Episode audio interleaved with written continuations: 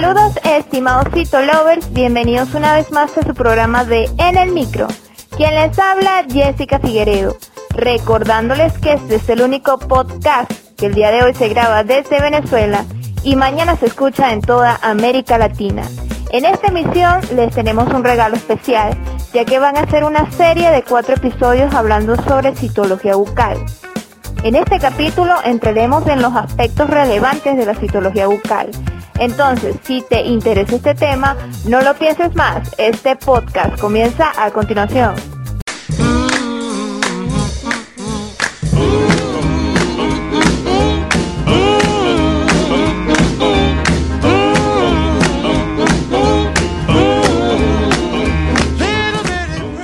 Bueno, Citolover, has venido en busca de conocimiento y no te defraudaré. ¿Qué es la citología bucal? Pues la citología bucal es un tipo de análisis celular específico adaptado a las células de la mucosa oral, aunque no se limita exactamente a esta región, sino que también se puede aplicar en lo que serían las glándulas salivales o a ciertos estudios por medio de PAP, funciones de aguja fina que se aplican en cavidad bucal. Aunque es de reconocer que las glándulas salivales se clasifican en glándulas mayores y menores, y algunas se encuentran dentro de la cavidad bucal mientras otras se encuentran por fuera, pero contienen una serie de conductos que secretan la saliva hacia dentro de la cavidad bucal. Un punto muy interesante a conocer. ¿Cuáles son los tipos de toma de muestra de citología bucal? pues tenemos cuatro tipos de tomas de muestras actualmente dadas por los avances de los científicos. Tenemos citología por raspado, por impresión, por enjuague y por PAF, funciones de aguja fina, para tomar todas aquellas muestras que necesiten de una punción y se extraiga ese material celular e igualmente se centrifugue y se procese. ¿Cuáles ventajas nos da la citología bucal?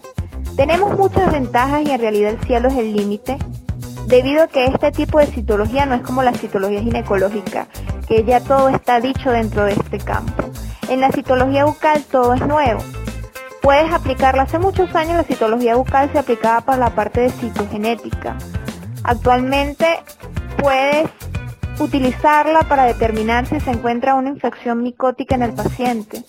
También existen estudios que enlazan la citología bucal con los trastornos orales potencialmente malignos y cómo puede ayudar ella a prevenir este tipo de patologías o a servir de despistaje dentro de los trastornos orales potencialmente malignos. Y también a nivel de las lesiones malignas si pueden servir para evaluar si se encuentra alguna alteración y hacer una correlación citohistológica recordándose siempre que el examen que determina si una patología es maligna es la biopsia. El análisis histológico es fundamental.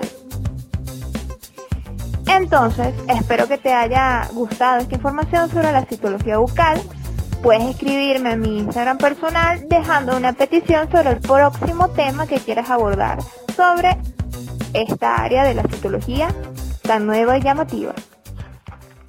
Hemos llegado al final de esta emisión de su programa favorito de En el Micro. Recuerda que este es el capítulo número uno de una serie de cuatro capítulos hablando sobre citología bucal. Nuestras redes sociales son CitoRushTC. Nos encontramos en Google Podcast, Spotify y iTunes. Mi Instagram personal, arroba LSDA Jessica. Sin más nada que agregar, soy Jessica Figueredo y nos escuchamos en una próxima emisión.